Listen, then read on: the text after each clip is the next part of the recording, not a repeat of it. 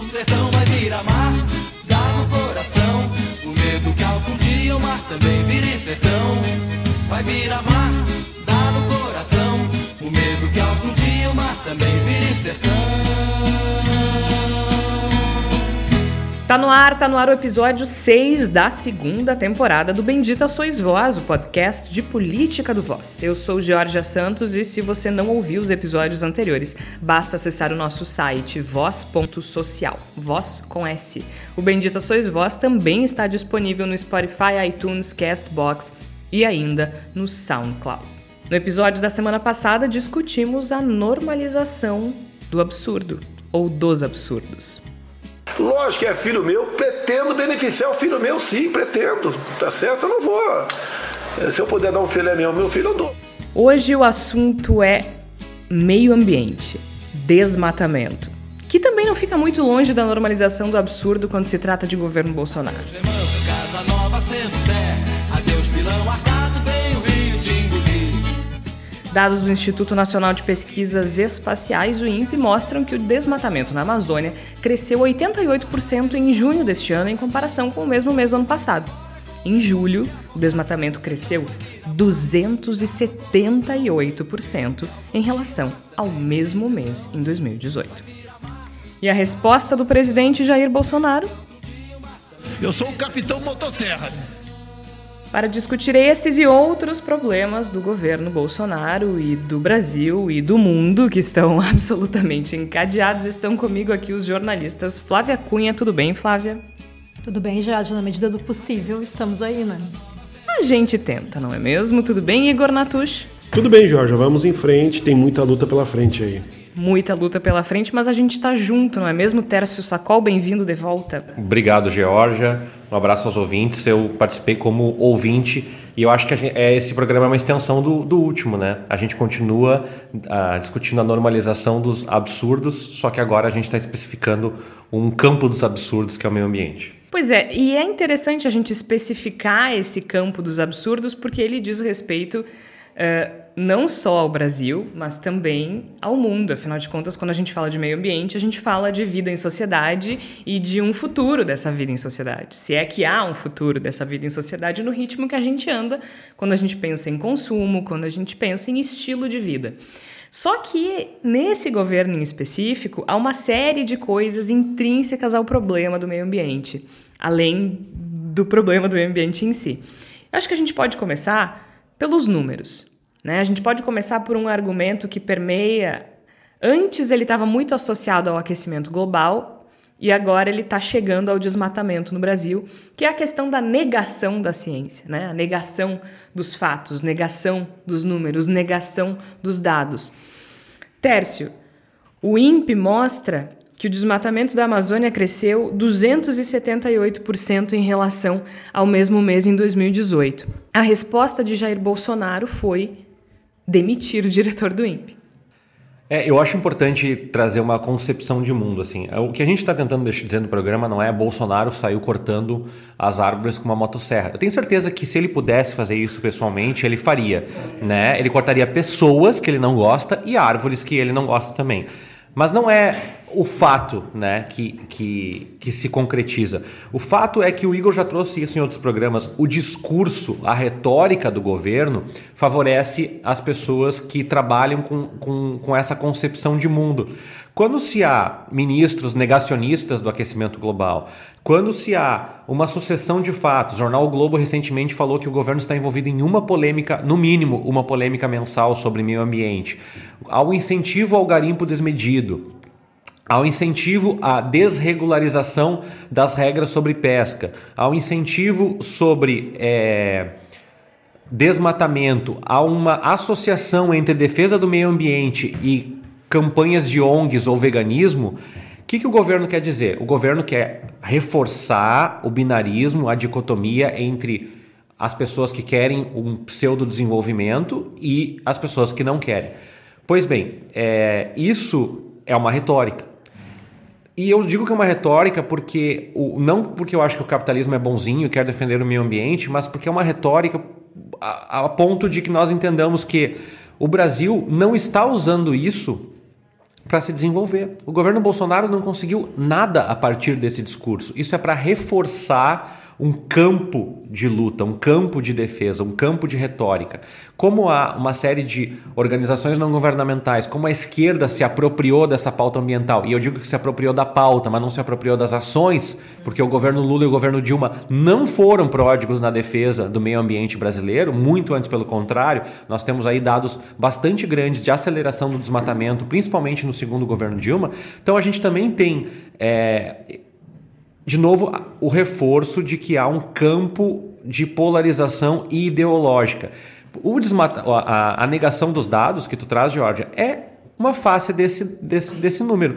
Quando tu tem. Uh, tu refuta números, tu refuta dados, tu refuta a capa da Economist, que é uma revista comunista dos Estados Unidos, tu começa a dizer que, que é, a nossa realidade é a que importa. E a nossa realidade é aquela onde as pessoas não passam fome, a nossa realidade é aquela onde o meio ambiente não está sob júdice, já que em Roma faz calor ou faz frio, agora nem lembro qual é a declaração que ele deu. Era frio. Era frio. Então, é, a gente tem que separar o que é retórica do que é fato. E a gente não pode acompanhar a discussão da retórica. Eu acho que a nossa discussão aqui é sobre fatos e sobre o quanto nós sobreviveremos ou não a um governo que refuta fatos. É, nem o governo Michel Temer, que era um governo de verve pseudo-liberal, eu digo pseudo porque era exclusivamente na área de economia, teve uma ação tão incisiva é, contra o meio ambiente como o governo Bolsonaro. A gente falou bastante da normalização dos absurdos no, uh, no episódio anterior do Bendita Sois Vós, Igor, e a gente falou da, do duplo pensar, né? Essa coisa que, que o Bolsonaro e outras pessoas do governo falam Há um registro disso, de áudio, de vídeo, que seja, mas há um registro comprobatório e. e ele vai lá e diz: Não, não falei. Tá, mas tem áudio. Não, mas eu não falei. Mas tem vídeo. Não, mas eu não falei. E ok, e fica por isso mesmo. E há uma. É, essa narrativa ela permeia o governo inteiro, né? E é um pouco do que o Tércio estava se referindo com relação ao ministro Ernesto Araújo, das Relações Exteriores, que ele disse que não há aquecimento global porque ele esteve em Roma e há uma onda de frio em Roma. Um, e agora, enfim, seria verão no hemisfério norte, então não há aquecimento global porque tem uma onda de frio em Roma. É, fui para o Rio de Janeiro e não fui assaltado, não há violência no Rio de Janeiro, né? Essa é a lógica. E ele é, foi muito criticado por essa declaração. E aí ele postou o seguinte no Twitter, o Ernesto Araújo, tá? Abre aspas. Por que será que as pessoas gostam tanto de distorcer os argumentos que questionam a teoria do aquecimento global? Por que gostam tanto de mentir e demonizar? Por que têm tanto medo ao ouvir e debater? Fecha aspas. Como assim debater, uhum. né? Quem tem medo de ouvir e debater neste país, é, acho que isso é bastante claro. Mas eu me prestei a olhar o texto do, do ministro no blog dele, metapoliticabrasil.com barra blog barra, sei lá. Abre aspas. Há insuficiência de indícios de que a teoria do aquecimento global seja verdadeira. Ponto. Fecha aspas. Não, não há não há insuficiência de indícios. Há todos os indícios comprovados pela ciência. Os indícios são abundantes. Então, seguindo no que o Tércio estava dizendo e pegando esse exemplo do Ernesto Araújo, existe toda uma retórica no governo de dizer e desdizer. Com certeza, de tratar o dito como factual.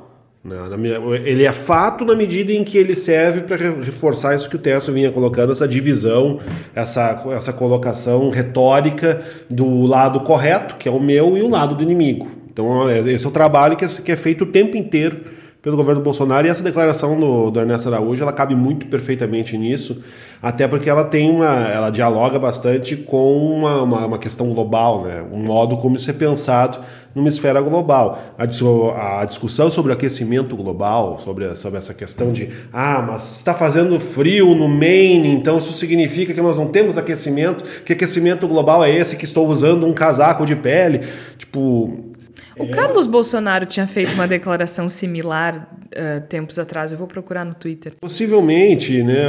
Isso a fala que o Trump, por exemplo, usou mais de uma vez esse tipo, esse tipo de, de argumento absolutamente obtuso, canhestro e ridículo.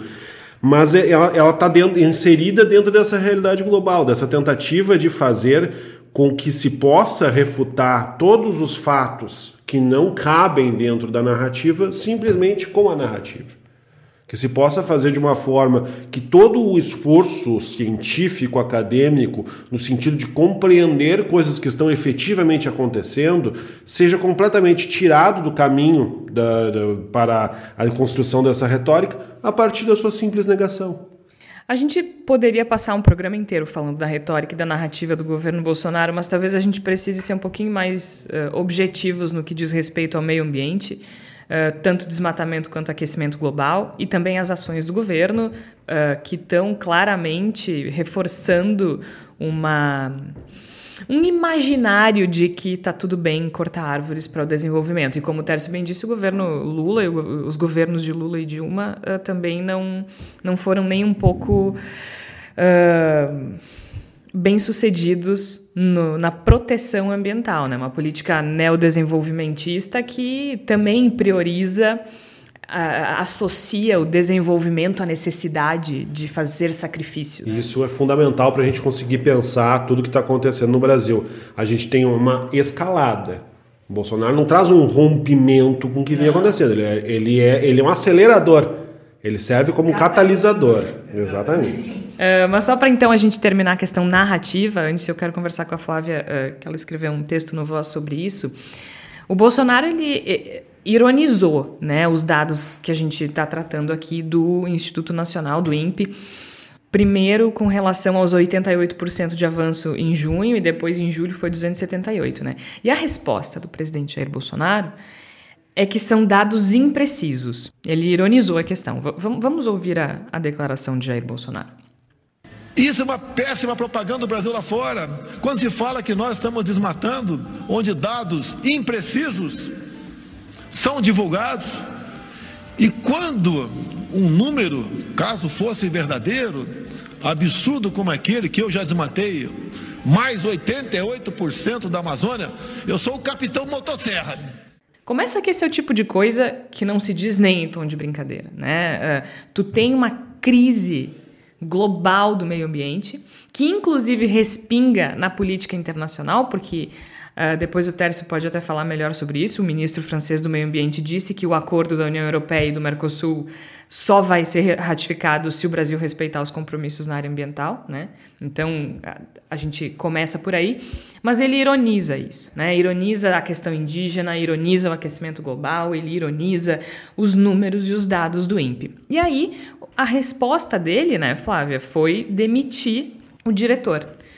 Acho muito curioso, porque o medo das pessoas de transformar o Brasil na Venezuela está chegando pelas mãos do mito. Mas a Flávia escreveu um texto sobre a demissão é, do Ricardo Galvão, o homem que calculava o desmatamento. A Flávia sempre trazendo a, a questão da literatura, né, Flávia? Mas conta pra gente um pouco desse texto que está lá no Voz.social. O Homem que Calculava é um clássico da literatura, né? E que se passa na, na, naquele, no, naquele uh, Oriente Médio da, dos Mil e Uma Noites, né? Assim, até muito curioso porque é um escritor brasileiro que usou um pseudônimo. Durante muito tempo se achou que era um escritor do Oriente Médio, né? Mas a questão que me veio à tona com isso foi, um, foi uma publicação do Zé Simão que dizia isso, ah, para não, para acabar com o desmatamento, Bolsonaro resolve demitir o homem que calculava o desmatamento. Aí eu lembrei do, do, do livro, né? Uh, mas assim, o que eu vejo disso, né? Tem uma, uma frase, um, que, daquelas frases feitas que diz assim, contra fatos, não argumentos, né? E eu acho que o que acontece muito é essa coisa de querer desmerecer os fatos, né? Uh, Outros integrantes do governo já disseram que o problema foi a divulgação dos fatos. E vocês percebam o quanto isso é grave, né? Porque talvez estejam agora estudando maneiras de que esses dados não sejam divulgados. Ao invés de se preocupar com o aumento do desmatamento, eles inclusive têm um momento ali que da, daquelas conversas que tiveram a esse respeito e que começa a não se negar que houve aumento. Tudo bem, teve aumento, mas ah, é, é, é, ser um mal brasileiro divulgar isso, porque é ruim para a imagem do Brasil no exterior. Então, assim, a, ao invés, aquela história, né? A, a, a, mulher te traiu no sofá, vamos tirar o sofá da sala e a traição não aconteceu. Então, assim, é, é isso, né? Tipo assim, o, o desmatamento, ah, está aumentando mesmo, mas a gente não deveria ter divulgado. E, e é essa questão, né? Porque daí começou primeiro a se dizer, não, mas olha só, vamos, não foi isso que aconteceu. Aí daqui a pouco tá, não tem mais como negar que aconteceu. Então, vamos dizer que ah, não foi legal que ele ter feito isso, né? E eu acho que tem uma questão muito assim de ir contra a ciência, porque assim são imagens de satélite, né? E, e, acho que essa é a parte curiosa para mim, que é o que eu também abordo no, no, no, meu texto, na coluna Voos Literários, é isso, né? Que primeiro se tinha essa cruzada contra as humanas, como se fosse uma coisa que, enfim, não faz diferença para as pessoas, então vamos, não vamos mais incentivar que tenha, uh, né, que as, as faculdades de sociologia e outras áreas de humanas. E aí agora começa uma cruzada contra a ciência, contra a ciência exata, né? Uh, e tentando se negar os, os fatos, né? E eu acho que isso vai muito, assim, dessa questão da ideologia mesmo, né? E é muito curioso que exatamente as pessoas desse espectro político são as que começam a dizer que tem doutrinação ideológica de esquerda, né? E no momento em que tu fala em que não, dados não deveriam ter sido divulgados em uma democracia, eu acho que tem uma, uma, coisa bem preocupante, né? Eu, semana passada, encontrei com um amigo meu, jornalista, que, que ele trabalha como jornalista na Alemanha há muitos anos, e ele falou que não se tem dúvidas, inclusive para essa questão ambiental, de que aqui no Brasil está, tem um risco para a democracia, né? E, inclusive, nesse argumento uh, que o Bolsonaro tem de achar que países como a Alemanha estão interferindo na soberania brasileira no momento em que querem ajudar que não haja desmatamento na Amazônia, né? Acho que tem aí uma, uma, uma grande falácia nesse, nesse tipo de discurso, né? Com certeza. Isso é problemático porque, assim, a gente está falando, né? Como eu disse no início do programa, quando a gente fala de meio ambiente, há vários aspectos que a gente precisa medir esse impacto, né? A questão prática do meio ambiente em si, da sustentabilidade, tem a questão política e econômica que se vincula a isso. E essa questão da narrativa, né, que acaba perpassando todas as áreas do governo, não só do governo, né, é uma narrativa global que vem com o presidente dos Estados Unidos e outros líderes internacionais. Só que aí eu acho que a gente está começando a chegar numa questão muito complexa. A Flávia falou bem, né, da questão da democracia. Por que, que eu estou puxando para isso agora? Começa que para a gente ter uma democracia problemática ou não ter uma democracia não precisa ter uma ditadura. Há teóricos que acreditam que há democracia ideal, outros acreditam que há países que viverão plenamente num estado, numa zona cinzenta democrática, que talvez possa ser o caso do Brasil. Outros acreditam uh, que eles chamam de democracias com a espinha quebrada, né, que nunca vão ter uh, conserto, digamos assim. Enfim, isso não, não existe um consenso acadêmico sobre o que é democracia, mas uma coisa é muito clara: a gente pode ver que a nossa democracia está sendo enfraquecida com essa narrativa. Mas aí a gente chega numa questão muito complexa do ponto de vista do exterior que aí eu queria ver o que vocês acham sobre algo que foi publicado essa semana. Nós estamos gravando hoje no dia no dia 7 de agosto de 2019. A revista Foreign Policy uh, dos Estados Unidos, ela publicou um texto de um professor de Harvard, Stephen Walt, que, em que ele pergunta o seguinte: quem vai invadir o Brasil para salvar a Amazônia? É claro que ele está sendo uh, hiperbólico, né? Ele está exagerando, mas eu acho que talvez faça sentido. Por quê? A questão da Amazônia e do desmatamento na Amazônia, ela não diz respeito só a gente. A gente está falando da principal floresta do mundo. Quem não, você, como é que a gente chamava a Amazônia no colégio? Como é que, como é que era? O pulmão do mundo, né? Então é um problema de todos que impacta o meio ambiente de forma global.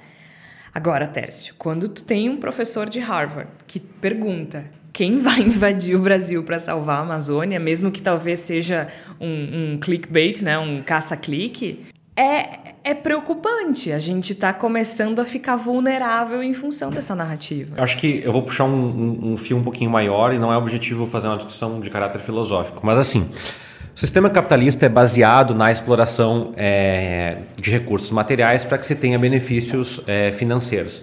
E a gente costuma atribuir meio ambiente como se fosse um ente isolado, né? Como se fosse a floresta, ou os animais e os rios.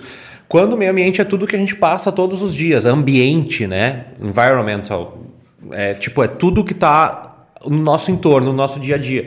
E eu estava coletando alguns dados aqui para mostrar uh, impactos do aquecimento global, impactos da, da, da, extinção em massa que nós estamos experimentando, e não é uma catarse que eu estou propondo aqui. Isso é um processo. Talvez demore alguns milhões de anos, mas a gente está fazendo isso, está promovendo isso. Então aqui, ó, 41% dos anfíbios e um quarto dos mamíferos estão em perigo de extinção. 28,2% das espécies da lista vermelha da União Internacional estão ameaçadas. 50% dos habitantes do planeta, ou metade, um em cada dois habitantes do planeta, tem algum tipo de problema de acesso ou de qualidade da água. É, 17% da Amazônia se transformou em zonas colonizadas. Eu acho que esse dado está defasado já aqui, inclusive. 50% de mamíferos e aves da África devem ser extintos até 2100, daqui a pouco, pelas mudanças climáticas. Né? É, 25% da terra para agricultura na Europa e 23% na Ásia Central já está afetada pela erosão.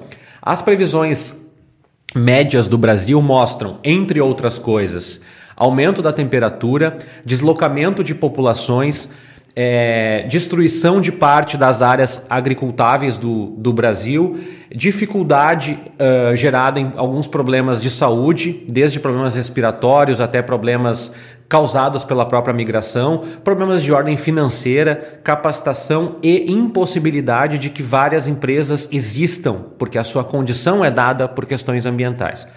Eu lembro que quando eu tava, era repórter da revista Manhã, que é uma revista de economia aqui do Rio Grande do Sul, eu fiz uma matéria sobre isso e um executivo de uma, de uma empresa do setor de, de bebidas falou uma coisa muito interessante.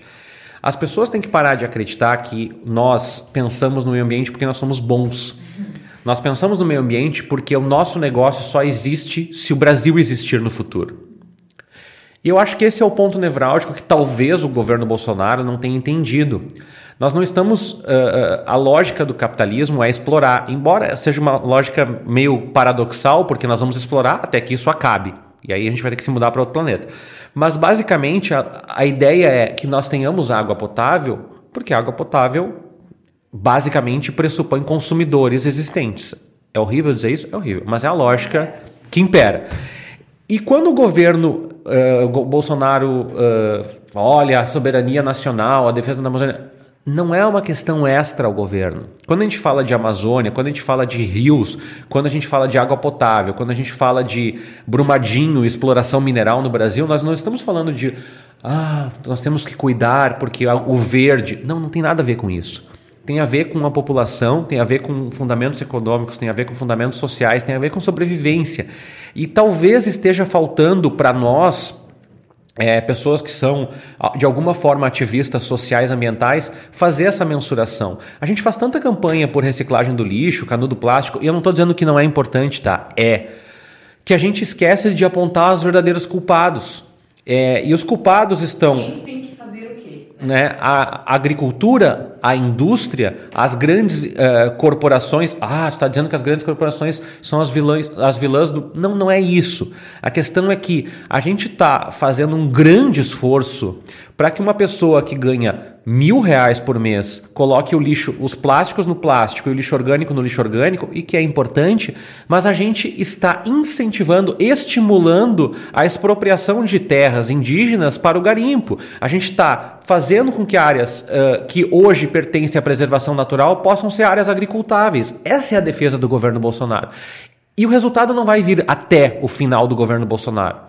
O resultado vai vir daqui a 10, 20, 30, 40, 50, 100 anos. Só que um governo que não pensa num país em longo prazo é um governo míope. E o governo Bolsonaro é um governo míope. E eu não digo governo de mal intencionado, é um governo míope porque é limitado intelectualmente. Não consegue enxergar fome porque não tem gente no Palácio do Planalto com fome. Não consegue enxergar desmatamento porque as árvores do Palácio, do Palácio do Planalto estão em pé. Não consegue enxergar problemas de abastecimento de água porque tem água límpida, transparente e uh, possível de ser tomada por todos no Palácio do Planalto. Esse é um grande problema. E o Tércio toca num ponto nevrálgico que é o seguinte: a gente pode discutir a exaustão quando se trata de sustentabilidade, o que cada um de nós pode fazer. Podemos. A gente pode falar de reciclagem, de separar o lixo, de consumir menos isso, menos aquilo. Tudo isso faz sentido e acho que cada um deve repensar a forma de consumo e mais para o final do programa a gente pode falar dessas alternativas.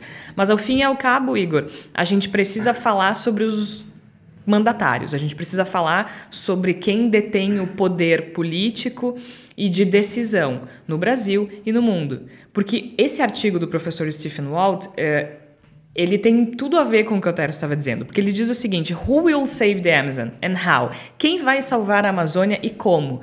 Porque o argumento dele é que é questão de tempo que os grandes poderes do mundo tentem parar ou impedir a mudança climática pelos meios que forem necessários para que isso aconteça. Então a gente está falando, como o Tércio disse, quando a gente fala de meio ambiente, sustentabilidade, a gente está falando de poder político, né? E quando a gente tem um governo míope no comando de uma das áreas mais importantes e eu não sei se importantes, mas representativa uhum. da saúde do, do meio ambiente, sim, a gente tem um problema, um problema maior do que a gente tinha.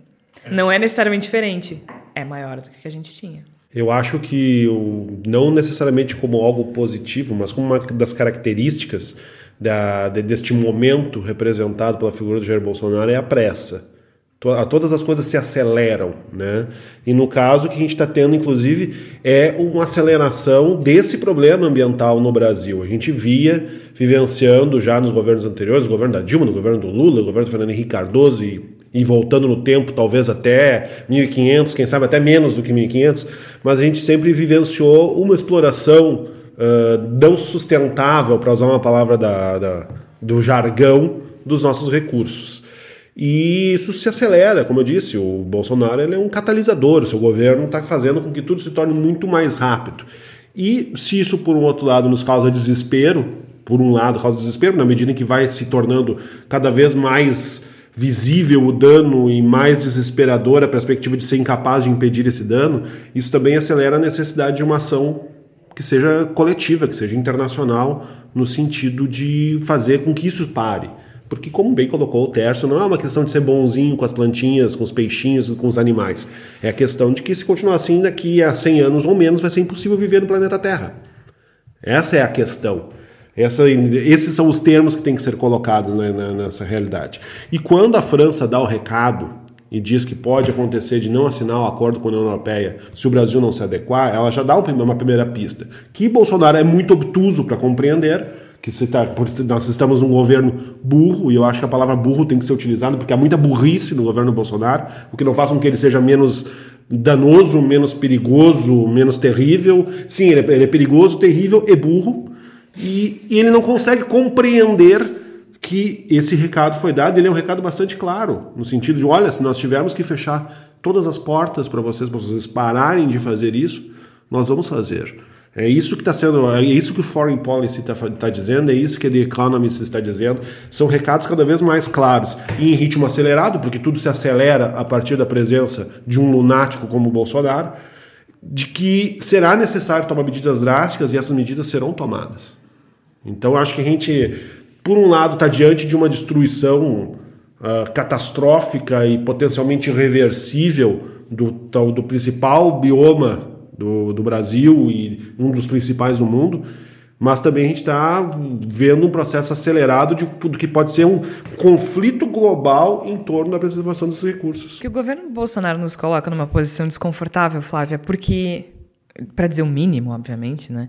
É, me chamou a atenção assim o último parágrafo do, do artigo do professor Walt. Uh, ele explica que o cenário que ele, que ele cita ali ele, ele, é um artigo em inglês. Eu vou tentar traduzir da melhor maneira possível essa parte.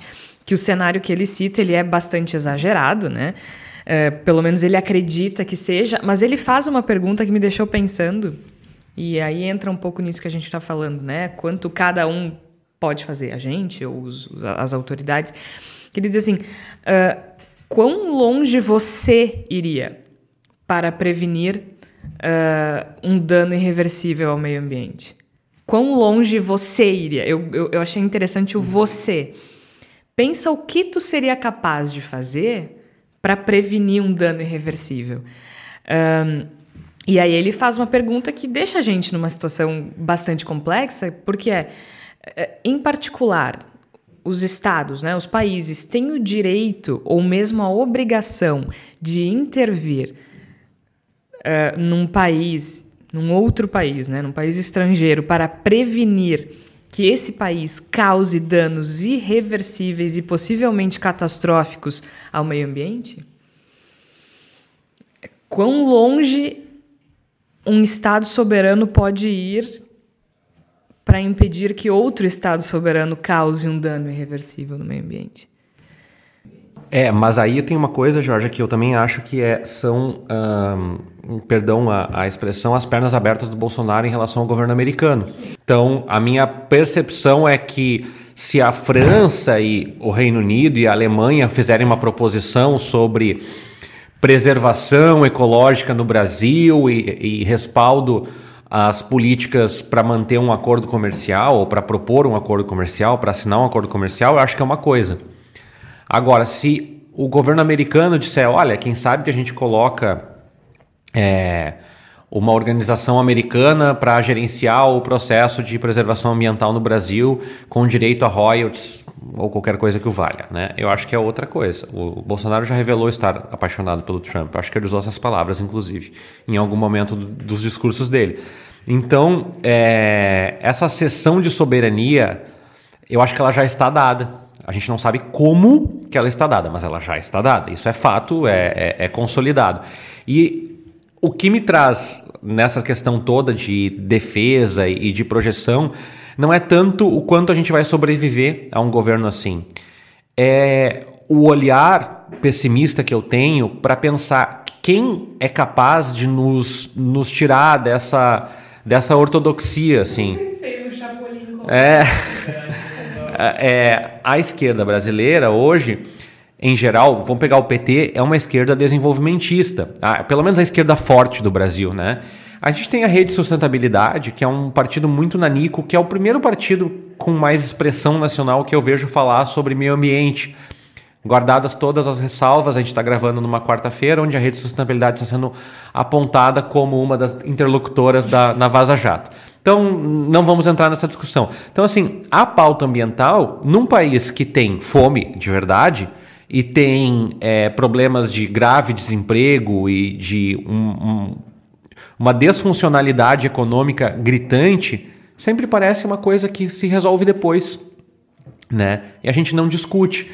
Só que já está acontecendo. Eu acho que esse é o ponto. Já está acontecendo já tem relatos de pescadores afetados por aquecimento e por fluxos globais uh, de ordem climática. Já tem áreas uh, onde se pratica agricultura que já estão sentindo efeitos. Já tem variações climáticas. São Paulo, a maior cidade da América do Sul, experimentou muito recentemente uma, um racionamento de água. E as pessoas dizem, isso não tem nada a ver, isso é questão de gestão pública.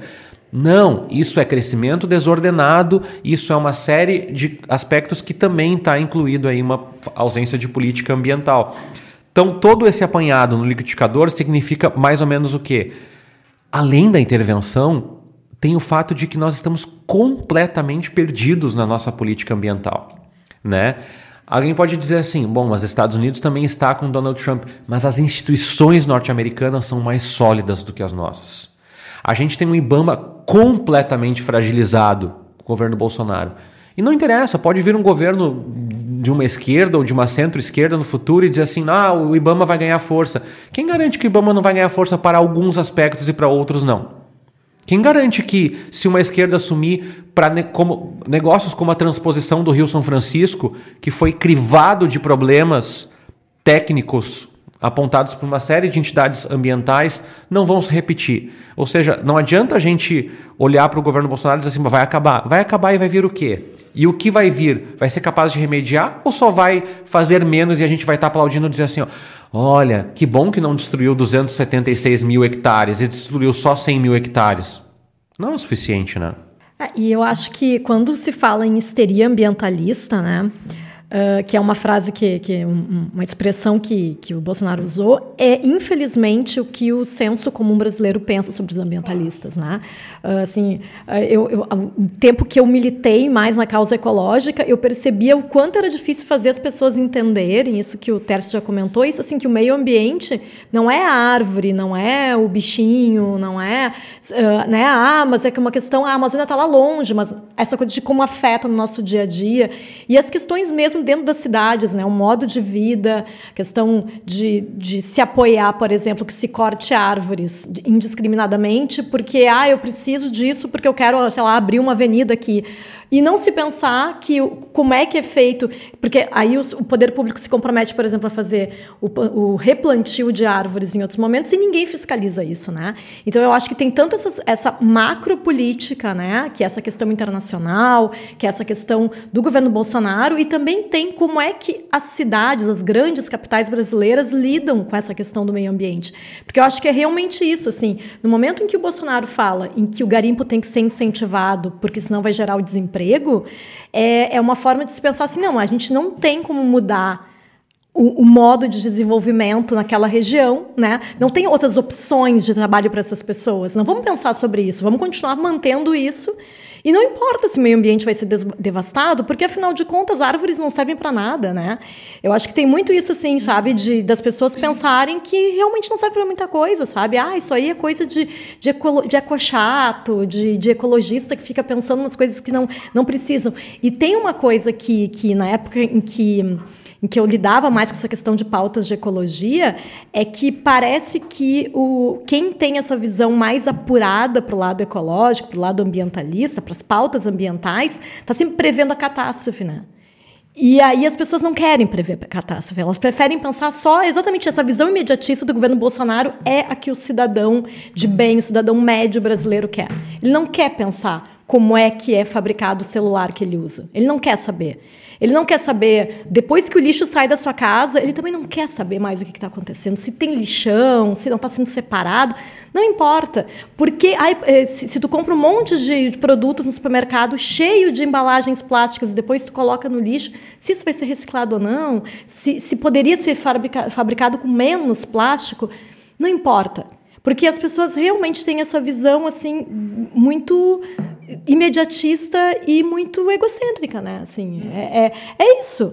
E, e, eu acho que isso favorece muito esse tipo de discurso chamando ambientalista de histérico. Eu quero juntar o que diz a Flávia e o que disse o Tércio, no, porque assim, a gente tem uma questão fundamental a discutir, Igor, que é o que vem depois, do ponto de vista político aqui no Brasil, né? Mas eu acho que a política ainda está muito dividida no Brasil entre preciso do voto do cidadão médio que está cagando, desculpa a expressão, mas é isso.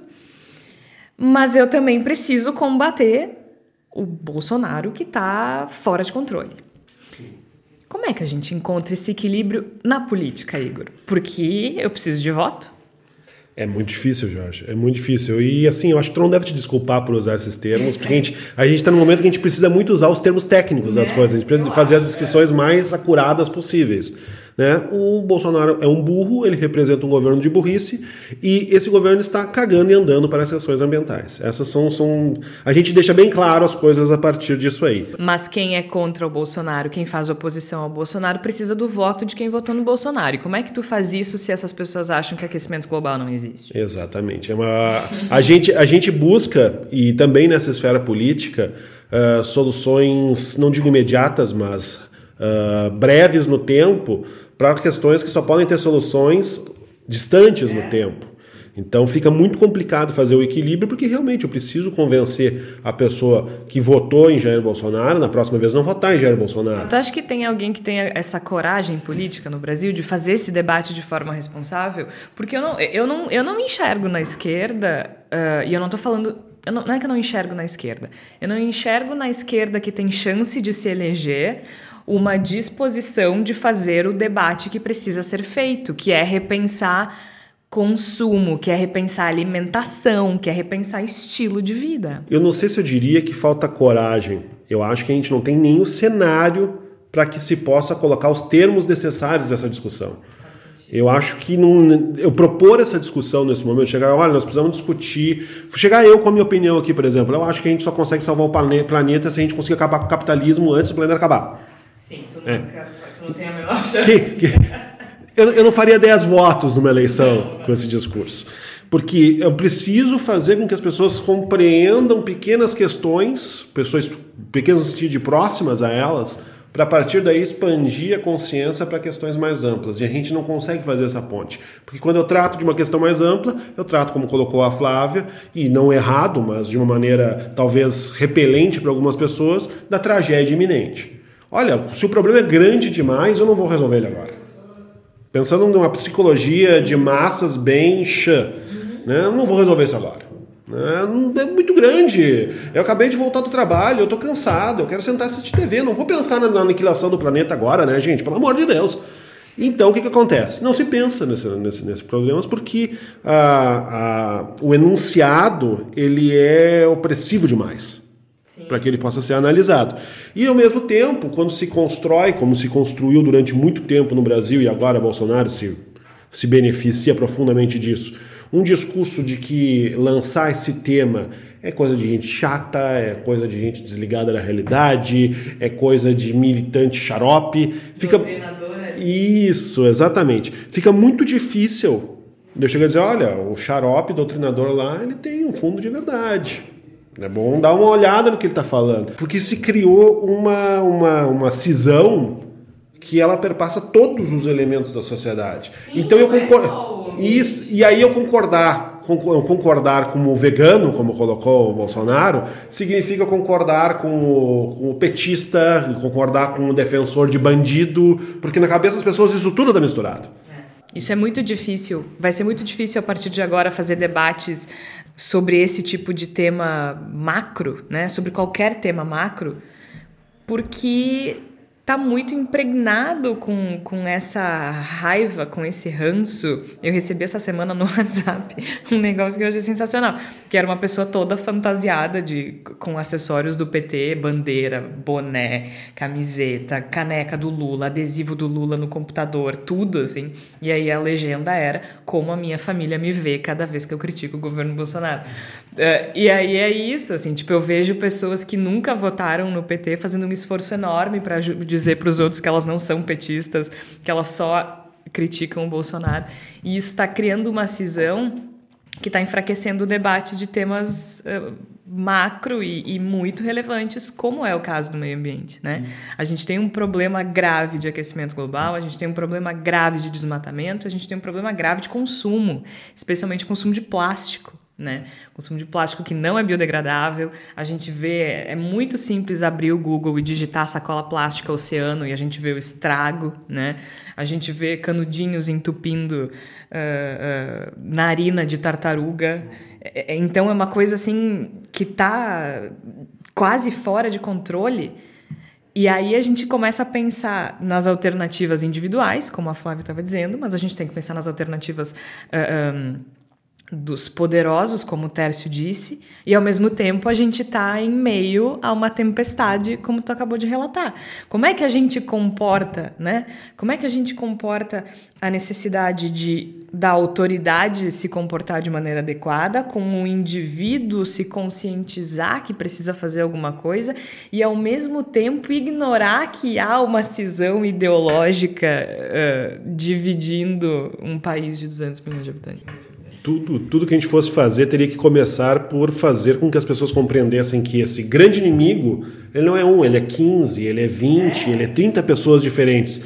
E esse é um processo longo, e por ser longo, diante da urgência do nosso problema ambiental, a gente talvez, e eu acredito que sim, mas coloco no condicional, porque eu acho que é um ponto de debate, talvez a gente não esteja mais em condições de esperar isso ser feito, fazer essa, esse grande trabalho, porque o problema vai, vai, vai estourar antes. Quando vai ser tarde demais? E aí, Tércio, tu que é o cara da, da economia, me, me corrija se eu estiver errada. Eu, eu vejo hoje que o maior problema no combate eh, ao, à desinformação no que diz respeito ao meio ambiente é, como disse a Flávia, a- acho que a questão individualista, acho que é como disse o Igor, a gente está num problema de cisão eh, política e ideológica, mas numa sociedade capitalista é sempre o dinheiro, né?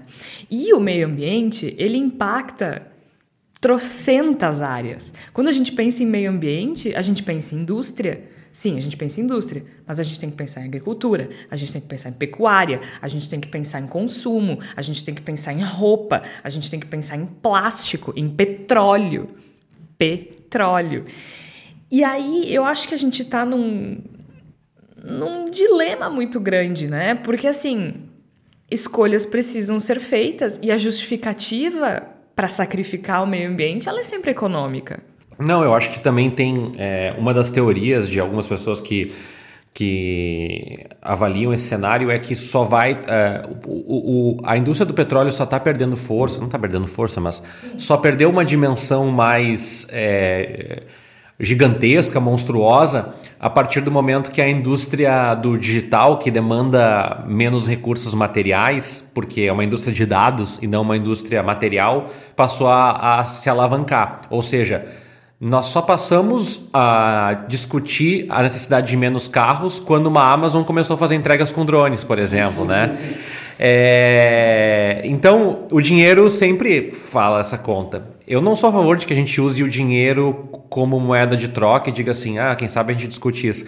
Mas o meu ponto é, o discurso para convencer as pessoas é o discurso do dinheiro. Esse é meu ponto. Se a gente está falando de economia, Tá, se, será que a gente não tem que mudar a abordagem e, e, e, começar a falar do ponto de vista financeiro e das vantagens de se adotar um estilo de vida sustentável do ponto de vista financeiro e não só no micro do individual, mas empresas e indústrias e tudo mais? Porque é, a gente usa os países nórdicos para defender a lógica ambiental ou o Canadá, né?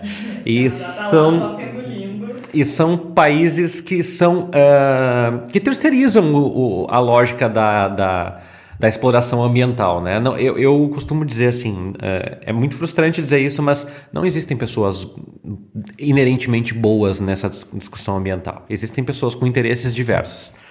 E eu acho que talvez tocar nisso, se a gente não combater a lógica do aquecimento global, áreas para agricultura serão perdidas. Se a gente não combater o aquecimento global, cidades litorâneas vão ser engolidas. Se a gente não combater o aquecimento global, é, ou, por exemplo, se a gente não combater o desmatamento, tragédias como Brumadinho e Mariana vão se repetir. É, essa é a grande questão. Ah, mas eu não me sensibilizo, pode morrer todo mundo. Eu realmente, eu realmente é uma concepção de mundo que eu tenho que o Bolsonaro realmente ele ele pensa: será que importa tanto que essas pessoas tenham morrido? Porque será que elas votaram em mim, de fato, né? E se, se, não votaram, será que faz tanta diferença que elas tenham morrido? Eu realmente acho que ele, que ele tem essa, essa concepção de mundo.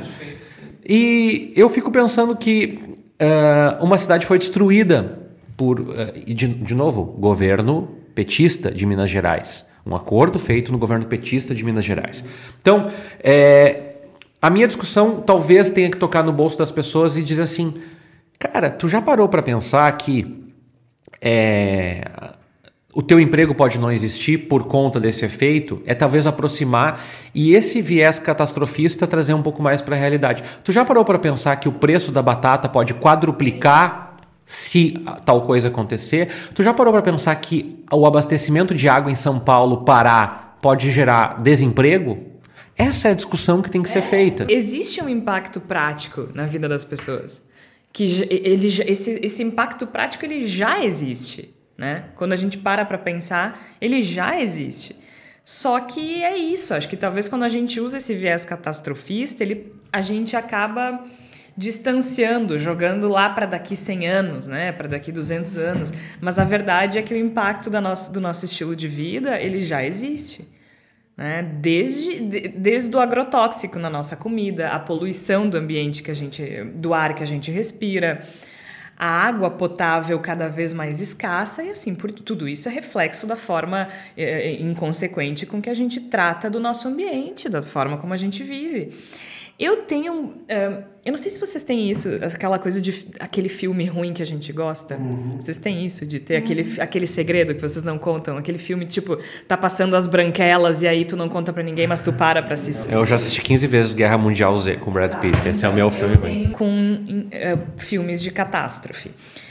Hum, se estiver passando impacto profundo, eu paro e assisto. E o pior não é isso. O pior é que eu choro. Todas as vezes no discurso do Morgan Freeman. Por que, que eu tô dizendo isso? Porque por ter essa quedinha por filmes catastróficos, e não são os catastróficos tipo de ET, isso não. É catastrófico mesmo de ou meteoro ou a gente ferrando tudo.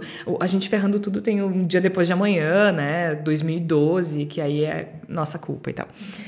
E eu sofro ainda. Eu sempre assisto, sofro e choro. Por que, que eu tô dizendo isso? Porque, por gostar desse tipo de coisa, eu sempre pensei muito em como seria. Então, pensar na, no viés catastrofista não é muito distante para mim. Eu realmente penso na possibilidade de acontecer eh, daqui uma semana, daqui um mês, daqui, sei lá, 10 anos. Mas o que me tocou mesmo na coisa do entretenimento e que eu assisti, eu recomendo, e talvez seja uma forma de a gente pensar sobre isso. Uh, existe uma série na Netflix que se chama The Good Place. A premissa é que quatro pessoas morrem e vão para o céu, mas uma delas não era boa e foi por engano. E aí ela tenta, uh, enfim, para ninguém descobrir que ela tá, que ela é uma que ela era uma péssima pessoa na Terra, ela decide se tornar uma boa pessoa no céu. Que não é céu, é o The Good Place, o lugar bom. E é cheio de frozen yogurt e, e, e coisas assim.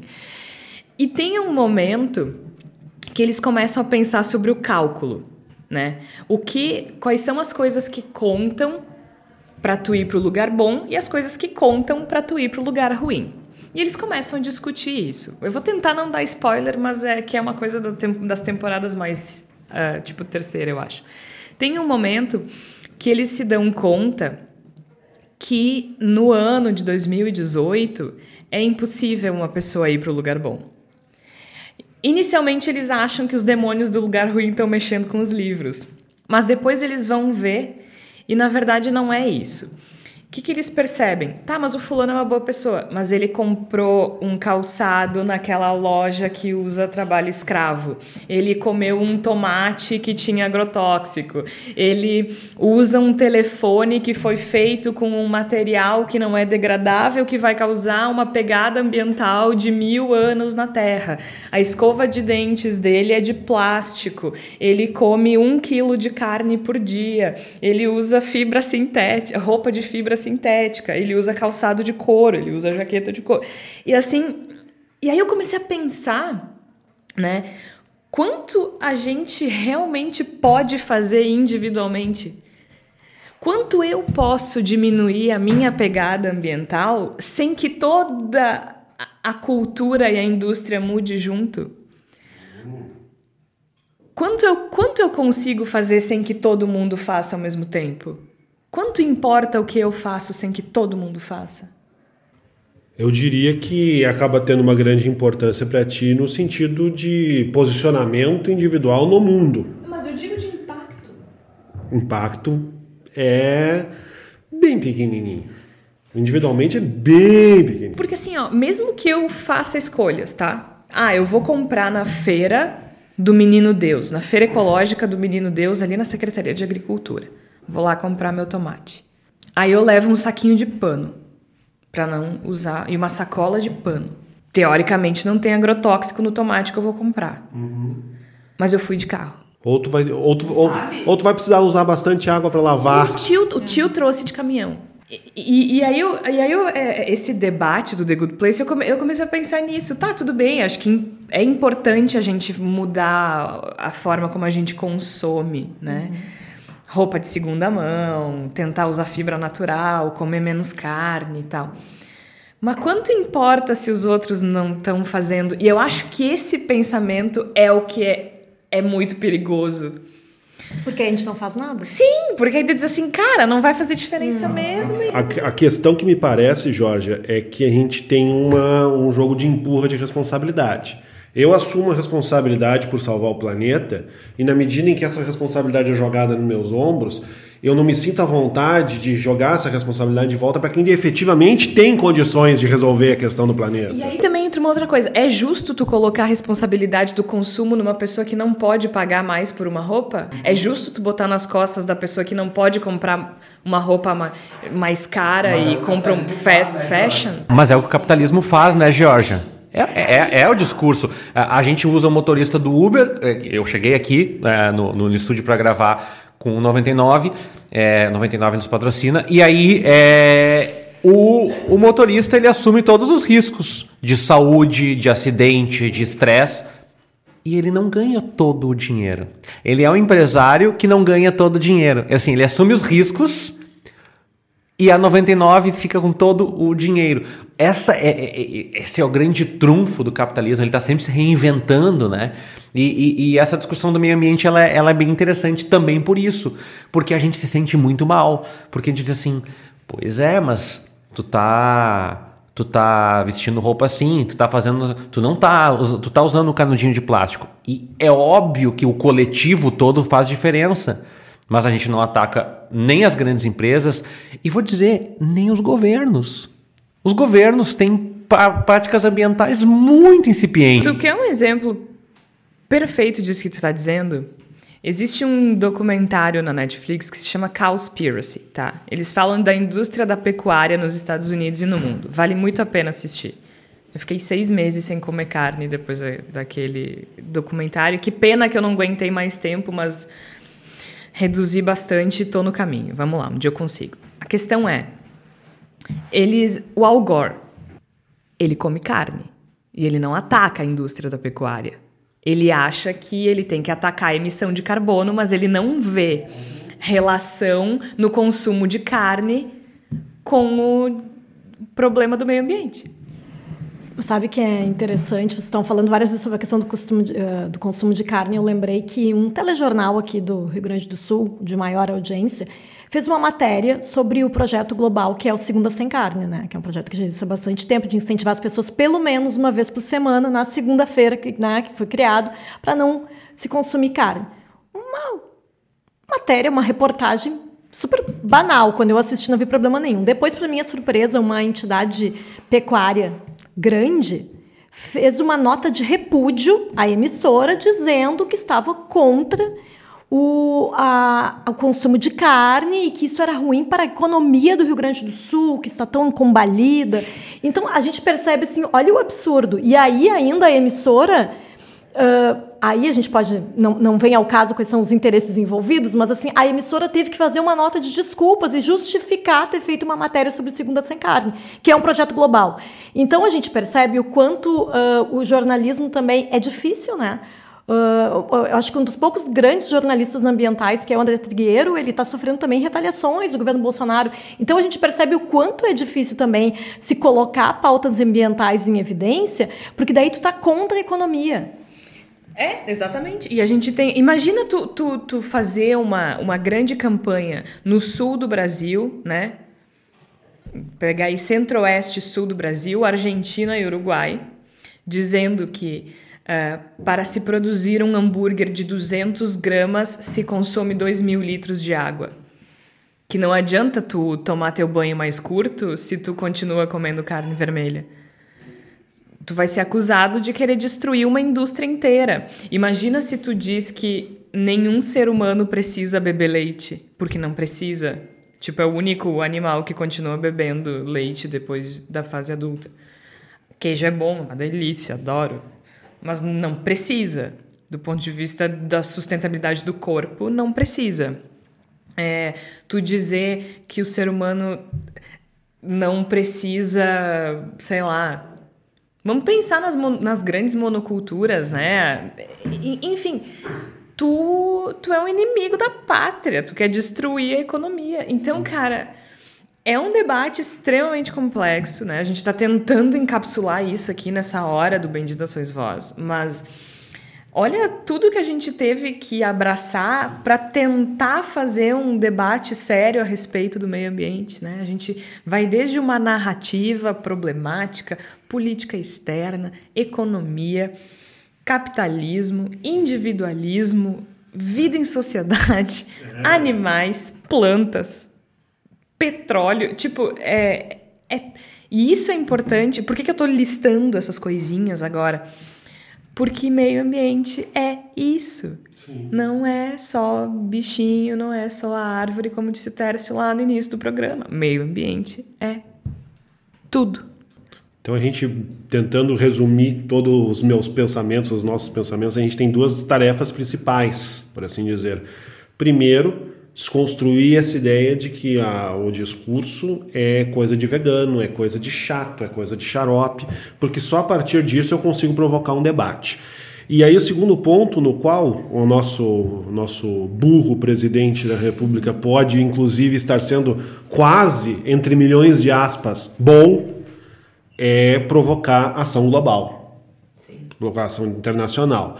Talvez a sandice, a demência, a loucura que está sendo implementar por parte do Bolsonaro seja um gatilho e force algum tipo de ação global no sentido de não, só um pouquinho, nós não podemos permitir que um presidente lunático destrua a Amazônia, porque aí nós vamos tudo pro buraco, como bem colocou o Tércio mais uma vez, não vai ter mais economia, porque não vai ter mais mercado econômico para se poder falar, não vai ter mais consumidor, não vai ter mais nada, então a gente precisa fazer alguma coisa.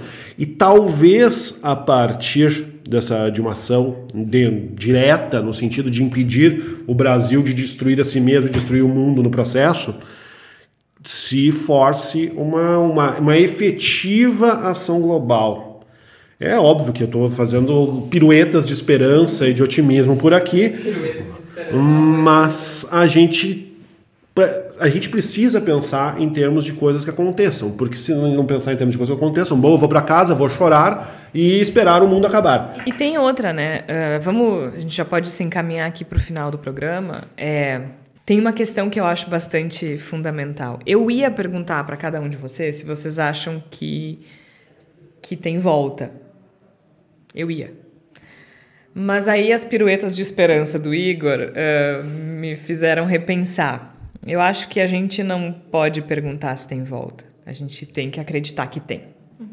Né? É meio isso, assim.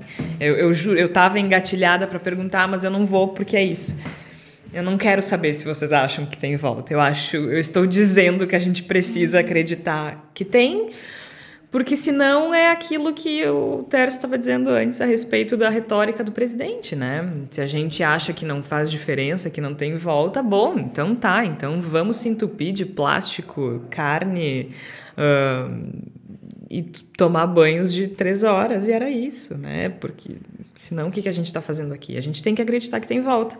E no final das contas ter... Acho que a gente não pode carregar nos nossos ombros individualmente algumas res alguma responsabilidade nas escolhas que a gente faz com relação ao consumo, porque a gente às vezes não tem essa alternativa. Mas acho que sempre que a gente tiver a escolha de, de, de optar por um consumo mais consciente, a gente deve fazê-lo. E cada um individualmente talvez possa pensar de que forma a gente pode ajudar, né? Porque isso passa por uma mudança de cultura de estilo de vida, alimentação, roupa, mobilidade, uh, utensílios domésticos. Né? Eu vou comprar aquele escorredor de plástico ou de bambu. Uh, eu acho que poderia passar já a hora de para uma mudança de consciência e eu acho que isso pode ser gradual e, e, e de, eu, enquanto eu estava conversando aqui eu estava tentando fazer um paralelo entre a questão das pessoas que se importam com o meio ambiente com os abolicionistas no final do século XIX, não só no Brasil, mas em todos os países, a base da economia era com a escravidão humana.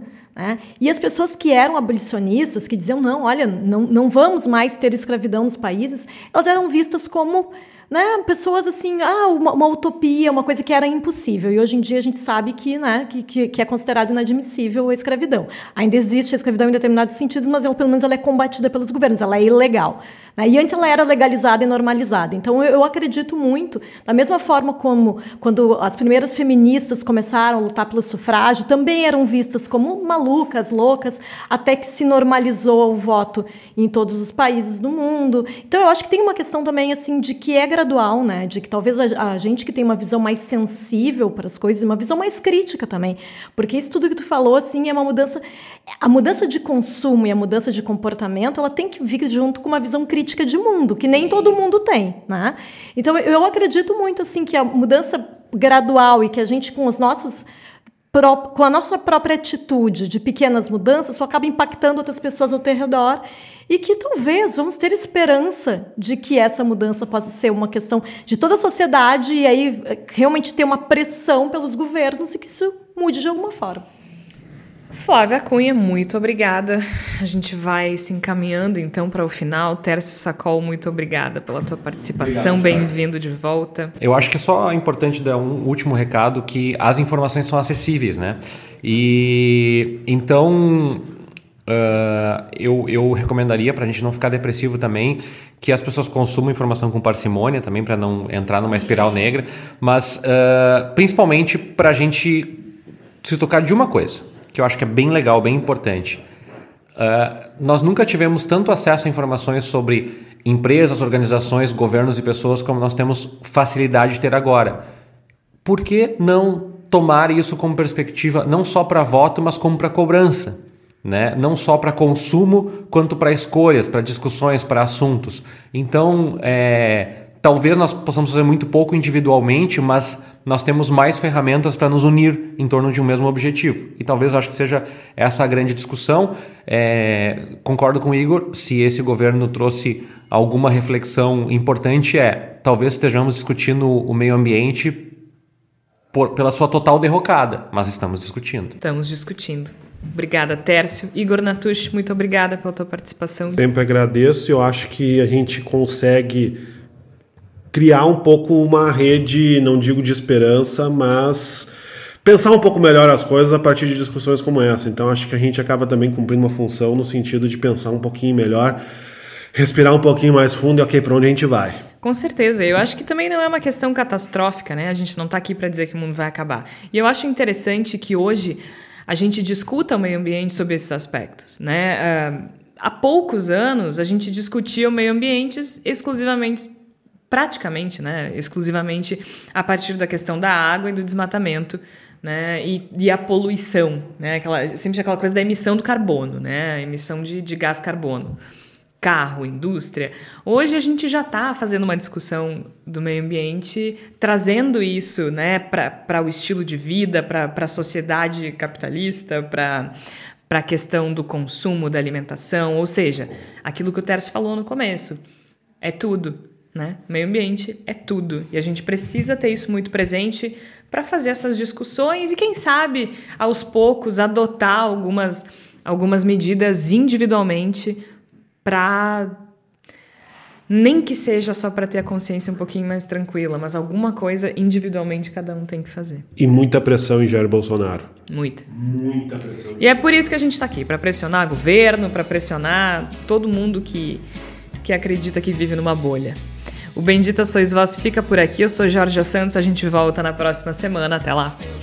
Casa nova sendo sé. Adeus, pilão arcado, vem o rio te engolir. Debaixo d'água lá se vai